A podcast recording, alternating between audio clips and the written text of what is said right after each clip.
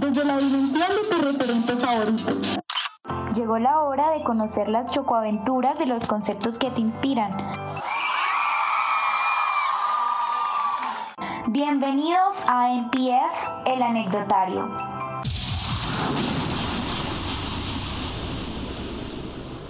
Hola, ¿qué tal amigos? Bienvenidos a otro podcast más de cuarentena. Bienvenidos a este MPF, el anecdotario, el podcast más bacano de la gente. Pero pues para no hablar tanta paja, porque yo hablo mucha mierda en nuestros podcasts, les quiero dar la bienvenida a un tal José Alejandro desde Panamá. ¿Cómo está, señor? Muchas gracias, Evas. Contento de seguir en este gran proyecto al que nos invitaste a ser parte, acompañado de ti, Juan Sebastián Celis, y con toda la emoción de iniciar el día de hoy con el excelente tema que traemos. Eso es así, pero, pero me dicen que, que usted se, fue muy cinematográfico, ¿no? Sí, obvio. Eh, este producto, este proyecto nace de, de las ganas de poder investigar varios eh, sectores, ¿sí? Sí, me hago como entender de varios sectores, varias industrias, investigar aquí y allá y pues estamos nosotros tres que, ¿quién más para eso que hablar del día de hoy de cine colombiano?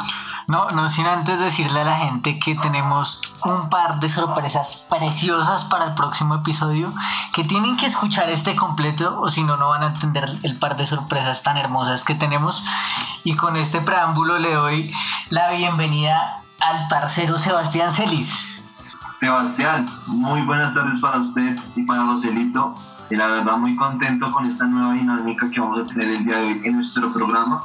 Como menciona Joselito, el tema de hoy es el cine colombiano, un programa bastante interesante con mucha información en donde vamos a aprender tanto nosotros como nuestros oyentes. Entonces espero que les pongan mucha atención porque como dice Sebastián Quintero, en nuestro próximo programa de El Anecdotario vamos a tener varias sorpresas importantísimas. Entre ellos un ángel, ¿no? Exactamente. Y bueno, no siendo más, le damos paso a, nuestro boom de, de, pistola para que don José Alejandro desde Panamá nos dé la bienvenida al cine colombiano. Así es, Evan, muchas gracias. Pues vamos a comenzar dando aquí un, un contexto cortico, pero sin aburrir a todos los que nos van a estar sintonizando y escuchando en el programa de hoy. Entonces, pues la historia del cine en Colombia básicamente comienza en 1897 con la llegada del cinematógrafo al país que fue dos años antes estrenado por los hermanos Lumière, que fueron quienes los crearon, cuando esta eh, legendaria aparición en París y gracias a varios procesos que se llevaron a cabo durante estos dos años pudo llegar a Colombia pasando por Barranquilla, eh, Bucaramanga, Bogotá hasta llegar al Teatro Nacional y aquí fue donde se comenzó a dar el amor por el cine. Eh, tristemente pues eh, con la llegada de la guerra de los mil días pudo solo haber cine hasta la guerra civil terminara eh, durante ese tiempo, las artistas eh, solo se dedicaban a paisajes, a producir la vida cotidiana y era básicamente esta eh, cultura aquí en Colombia la tenían los hermanos Domenico en el Salón Olimpia en Bogotá y la primera película documental fue el drama del 15 de octubre que narra el asesinato de Rafael Uribe Uribe que provocó una de las más grandes controversias en lo que lleva el cine.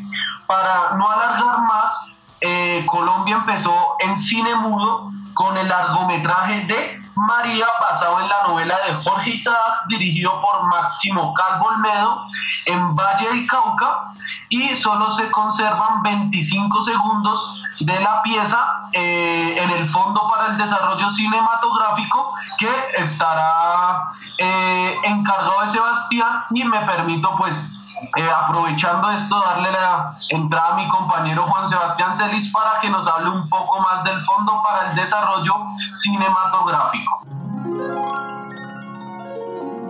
Sí, eh, José Lito, resulta que lo, lo, que es el Focine fue la primera compañía, por decirlo así, Uy, José. apoyar el cine colombiano fue creada por el presidente de SGC para, eh, pues para crear y para, digamos, eh, esa compañía se encargaba como a diseñar, ejecutar y producir y fomentar el desarrollo del cine desde aquí en nuestro país, ¿no?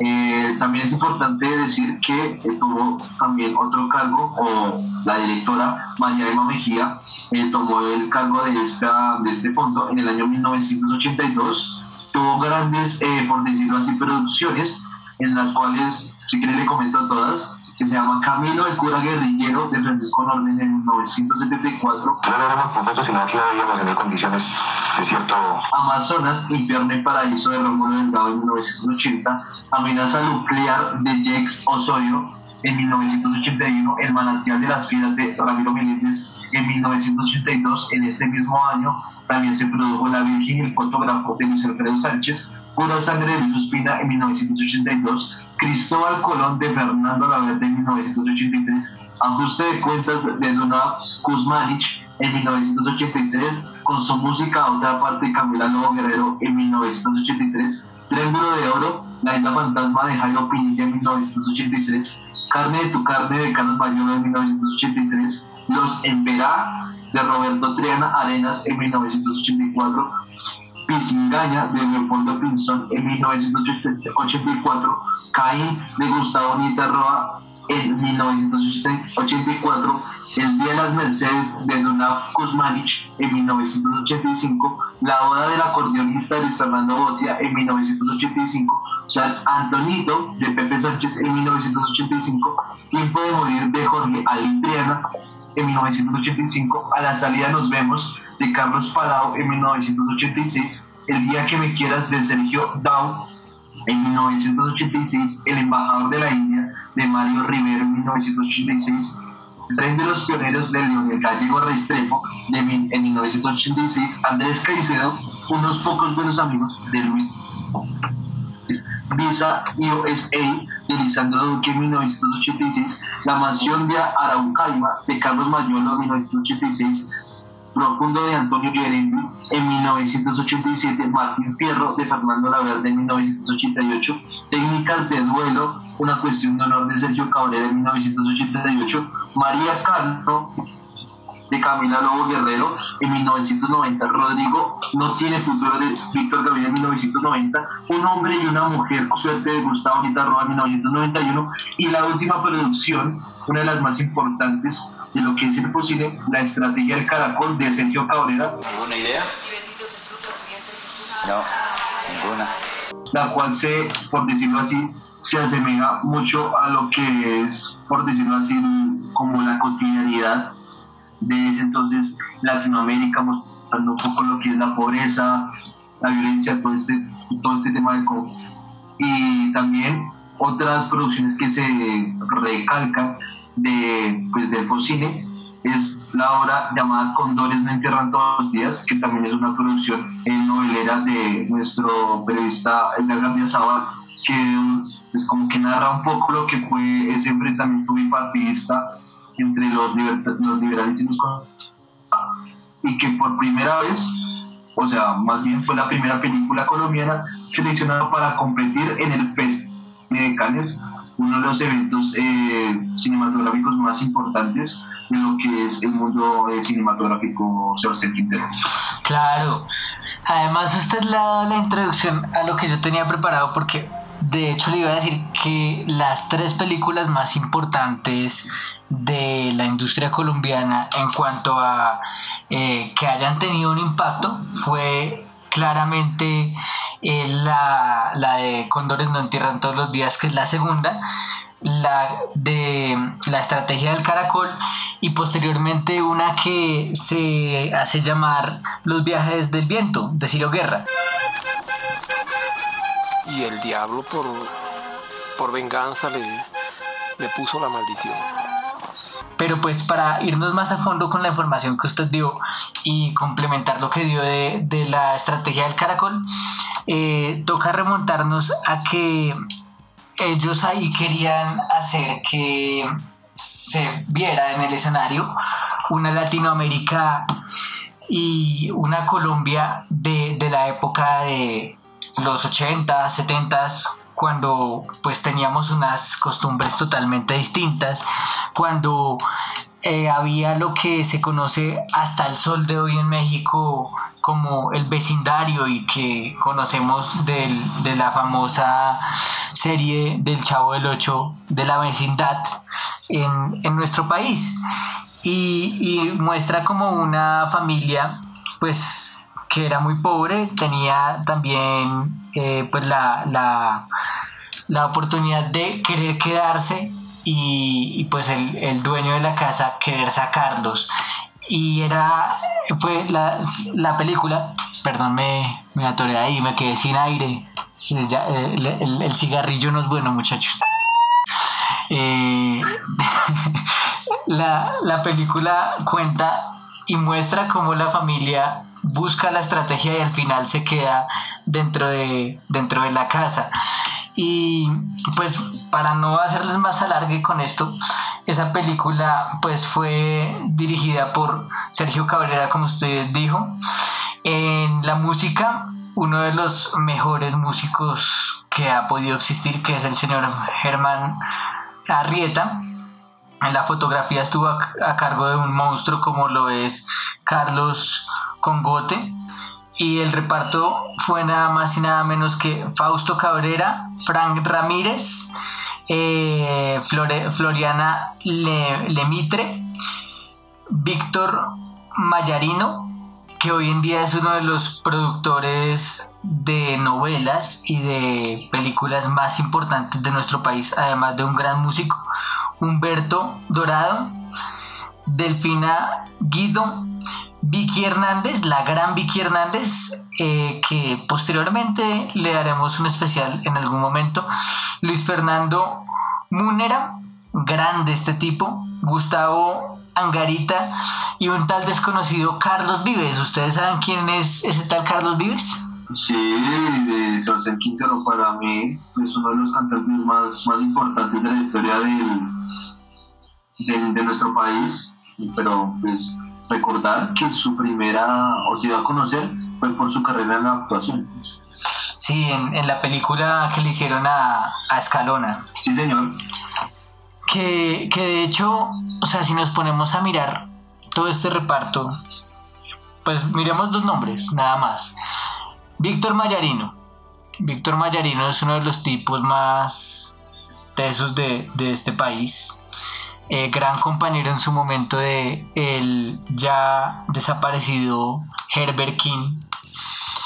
Y en el caso, por ejemplo, de, de- de Carlos Vives, podemos darnos cuenta que lo que hoy llaman pop latino, que en algún momento se llamó tropipop o tropical pop, y comenzó siendo una evolución y una fusión entre el rock y el vallenato, que quien realmente lo comenzó fue Carlos Vives, o si no, no existiría lo que hoy podemos llamar Latin Pop, y que hacen muchas estrellas de, del, mundo musical latino. ¿O qué dice usted, Joselito?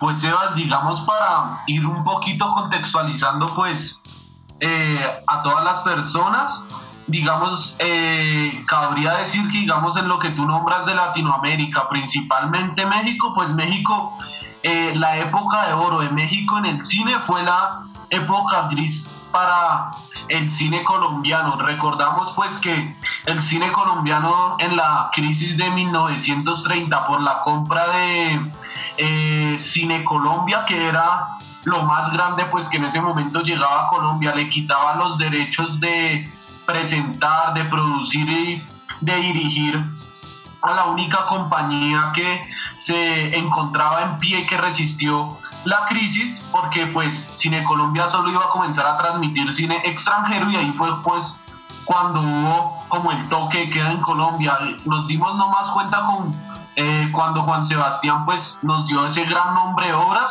y digamos si tú te das cuenta durante 1930, 1940, 45 no hubo ni largometrajes, ni documentales, ni obras. Entonces digamos todo eso pues para decir que eh, las grandes personas o influencias que hemos tenido en el cine como tú ya nombrabas, eh, un ejemplo sería eh, eh, Gabriel García Márquez, que tú nombraste ahí el de Cóndores no entierran todos los días, pues sería que eh, eh, Gabriel García Márquez estuvo muy presente en un largometraje surrealista que fue como el que más boom tuvo para esa década que se llamaba La Langosta Azul, que fue un intento de ellos por subir nuevamente de, de nivel antes de eh, las pornomiserias que se acentuó mucho en los años 1970, que más adelante nos estará pues hablando nuestro compañero Juan Sebastián Celis, pero para, para decir que Colombia nunca tuvo el apoyo. Digamos, tú hablabas de México y Fernando Vallejo, que es uno de los grandes escritores de Colombia, plasmó todas las problemáticas de Colombia con productoras y con directores mexicanos. Entonces es para mirar que, cuál es la trascendencia de todo eso que pasó atrás para llegar a, eh, a la marginalidad de la que tú estabas hablando con todas las obras de los grandes autores. Entonces me gustaría darle paso a mi compañero Juan Sebastián Celis para que nos hablara como un poco más de este tema de las pornomiserias que se acentuó mucho en Colombia en los años 1970. Pero, pero antes de eso, Pere, Pere porque le, le tengo un preámbulo y una dinámica muy chévere. Y es que eh, pues como bien lo acabas de decir, en los años 70 hubo una cosa que ya vamos a saber. ¿Qué será eso de pornomiserias? Eh, vamos a aprender, aprendiendo nuevo vocabulario cinematográfico con Sebastián Celis, pero les cuento que Los viajes del viento fue la película colombiana que dio un antes y un después eh, en el año 2009 más exactamente el 30 de abril que fue estrenada, fue escrita y fue dirigida por Ciro Guerra. Pero pues para hablar más a fondo de ella, y para darles la información que les voy a dar, la persona indicada para decirme qué opina de el Festival Vallenato en Valledupar es Joselito Carnaval, que tiene eso claro, hermano. Uy, no, Sebas, el festival de eh, Vallenato que se celebra en, en Valledupar, yo creo que es lo más grande que puede tener de, de cultura Colombia digamos así, una, una pequeña historia que me la enseñaron en el colegio fue que eh, para el tiempo que llegó el acordeón a Valledupar fue porque los pilotos del avión que los traían se equivocaron. La verdadera historia es que los acordeones iban para Argentina y por fallas y problemas tuvieron que quedar aquí en Colombia y los dejaron aquí en Colombia. Entonces yo creo que es uno de los errores que más ha hecho feliz la cultura vallenata aquí en Colombia, acentuándose mucho y más que hay muchas de lo que tú dices, muchas, muchos largometrajes y películas de Colombia en donde se puede evidenciar el sabor del vallenato, o sea, para la época que tú me dices, ahí está plasmado el vallenato actualmente, siempre como que se le da una apertura, un espacio especial al acordeón. Sin embargo, los viajes del viento, chicos, eh, para, pero pues no sin antes escuchar a, Celis que, que, lo callamos en seco, eh, debe estar bravo. Por favor, no, no, no saque fuego, dragón. Continúe.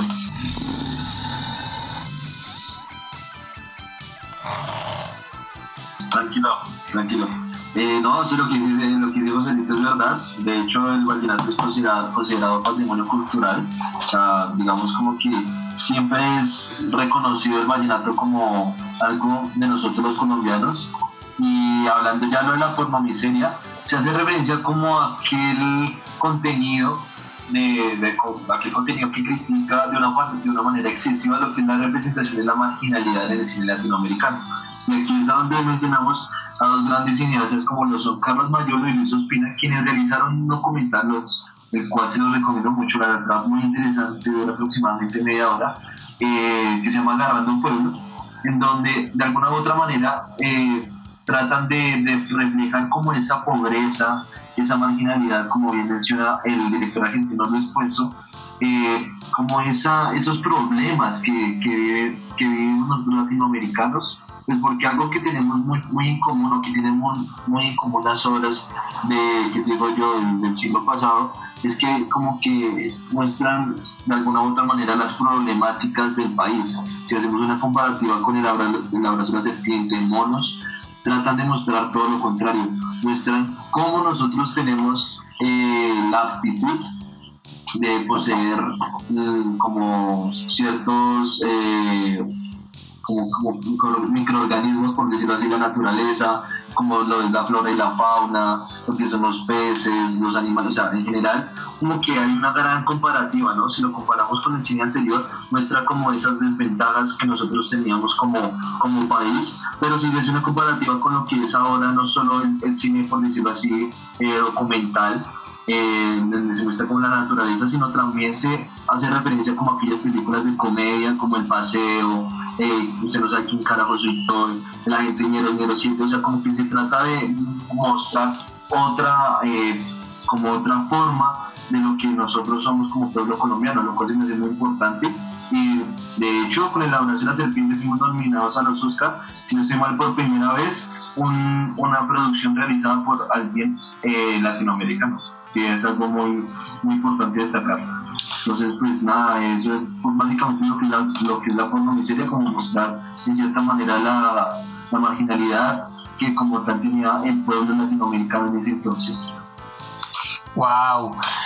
Bueno muchachos, eh, ¿cuáles serían las películas que ustedes se verían y le dicen a, la gente, no, marica, tienen que ver esto porque esta cuarentena va hasta mayo, hasta noviembre y qué vamos a hacer nosotros en cuarentena si, si no hacemos películas, si no, si no armamos plancito en la casa.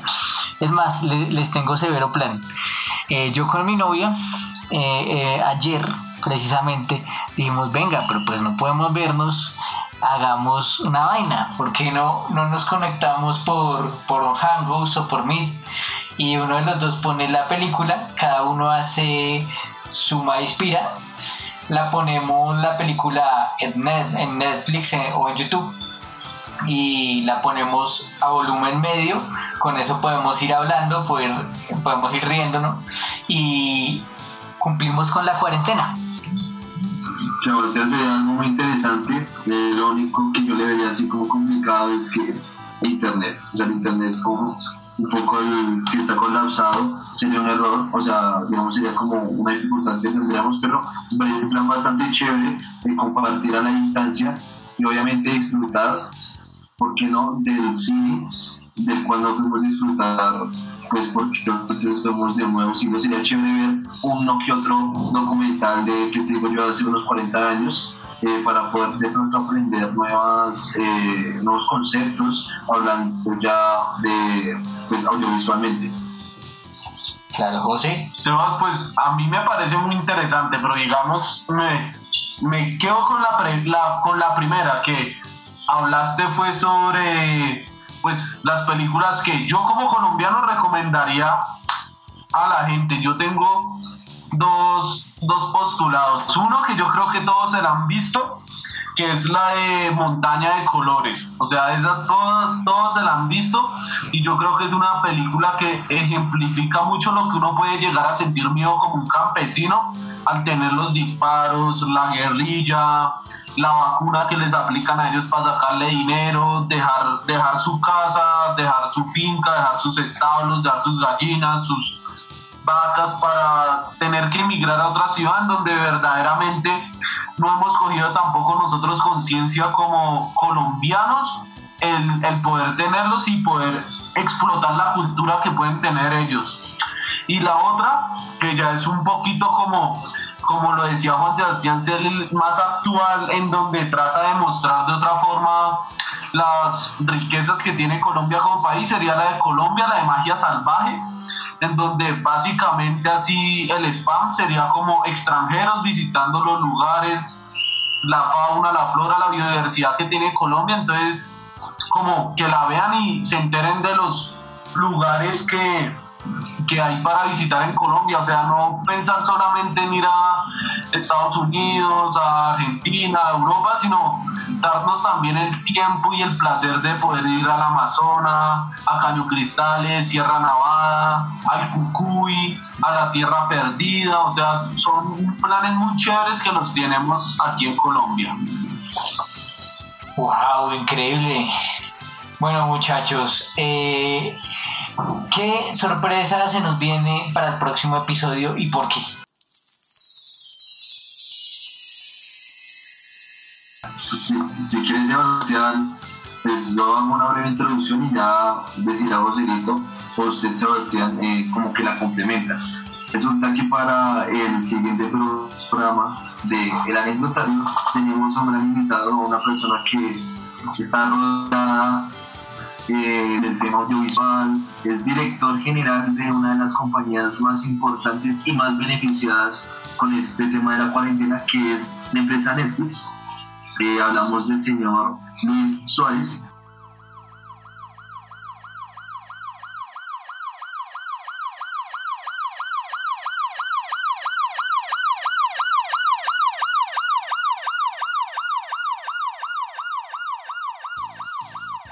quien es el director general de Netflix en Latinoamérica, una talla bastante, bastante grande, y con el que podremos llegar a aprender muchas cosas y, y podremos, eh, podremos eh, preguntarle demasiadas cosas en base a lo que es eh, Netflix, cómo ha sido el proceso, cómo, se, cómo ha sido la competencia con otros portales, pues obviamente de, pues, audiovisuales, o sea, un montón de cosas. Esperemos que por favor pues, lo aprovechen y lo disfruten.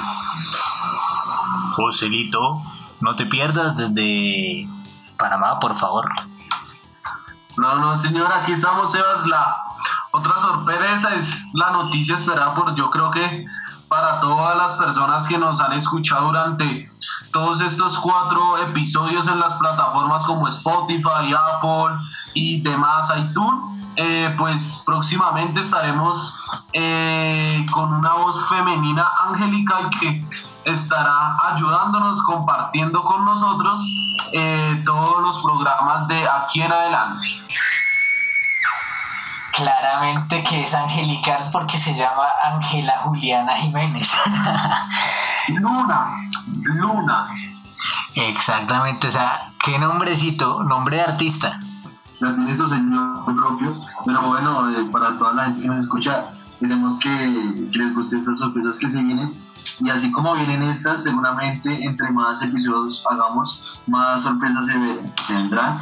Y pues obviamente todo esto se, se, se, da por el empeño y por el, por el cariño que nosotros le tenemos a este programa. Y bueno, dejo que usted siga con el programa. Bueno, entonces, no siendo más, eh, los esperamos el día de mañana, el día siguiente o a la hora que nos escuchen por la plataforma favorita de ustedes. Y recuerden que esto es el anecdotario. Hasta la próxima ocasión.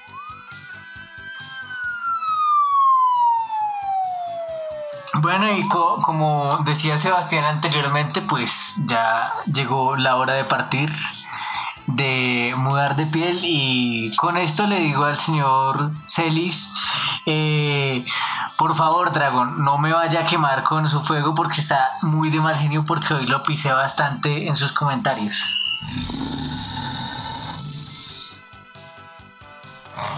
No, señor Quintero, tranquilo, no se preocupe, que estamos para nuestra opinión. La verdad, un programa muy chévere, una metodología que me gustaría volver a repetir.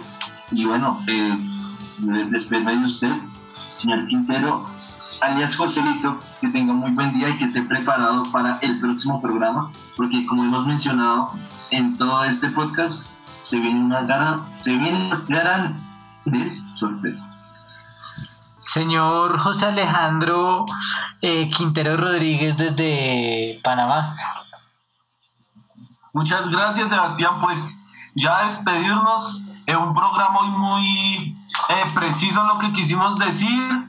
El plato fue como la entradita para el próximo capítulo y nada, decirle a nuestros oyentes que se preparen para las sorpresas que se vienen, redes sociales, contenido, estaremos ahí y este proyecto los va a enloquecer.